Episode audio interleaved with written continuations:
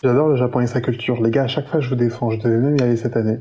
Mais là, je suis obligé. Récemment, un professeur a mis au point un prototype d'écran de télé léchable qui imite la saveur de la nourriture. En fait, on choisit un aliment et des réservoirs pulvérisent des arômes différents sur un film plastique fixé à un écran qu'on peut lécher. Pourquoi pas si c'est un but pédagogique? Sinon, je me demande si on va pas trop loin. Professeur, ça fait normalement partie des corps du métier qui te lèguent leur savoir. Mais si je vois un de mes professeurs lécher quoi que ce soit, je ne le respecte plus. Déjà, lécher, c'est pas un mot positif. Soit c'est immature, soit c'est trop adulte. Si t'entends quelqu'un utiliser ce verbe, c'est sûr que c'est pas un innocent. L'idée lui est venue pendant le confinement car un des problèmes majeurs selon lui, c'est qu'on pouvait pas goûter de nourriture à l'extérieur.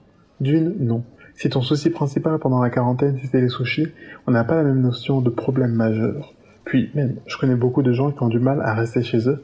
Aujourd'hui, ils lèchent pas des télés pour avoir le goût des parcs. Ça n'a aucun sens. Parce qu'en fait, son objectif, c'est de permettre aux gens de vivre l'expérience de manger dans des restaurants à l'autre bout du monde, tout en restant chez eux. Non.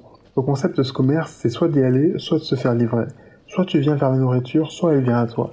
Et c'est pas des parfums. Personne t'a demandé de faire des échantillons ou quoi que ce soit. Et même, manger, ça suppose d'avaler. Si t'avales pas, tu manges pas. C'est tout. Il y en a marre des changements linguistiques. Déjà, vaccinodrome et ferme balayette, ça vient tout juste d'entrer dans le dictionnaire. Alors doucement. Il faut savoir que le Japon, c'est le pays avec la plus longue espérance de vie. Mais les gars, faut s'arrêter un moment. Je crois que vous savez plus quoi faire. On n'est pas dans un manga, là.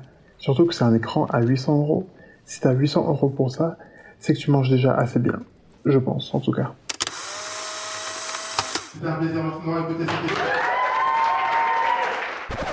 Si vous appréciez le projet, pensez à l'exprimer en lui donnant la note maximale sur iTunes et ailleurs et en parler autour de vous à des personnes qui pourraient être intéressées.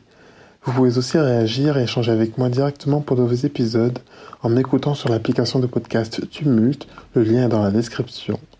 Enfin, vous pouvez aussi me rejoindre sur les réseaux sociaux en cherchant la Minute Douce sur Instagram. Merci de votre écoute et à bientôt dans la Minute Douce.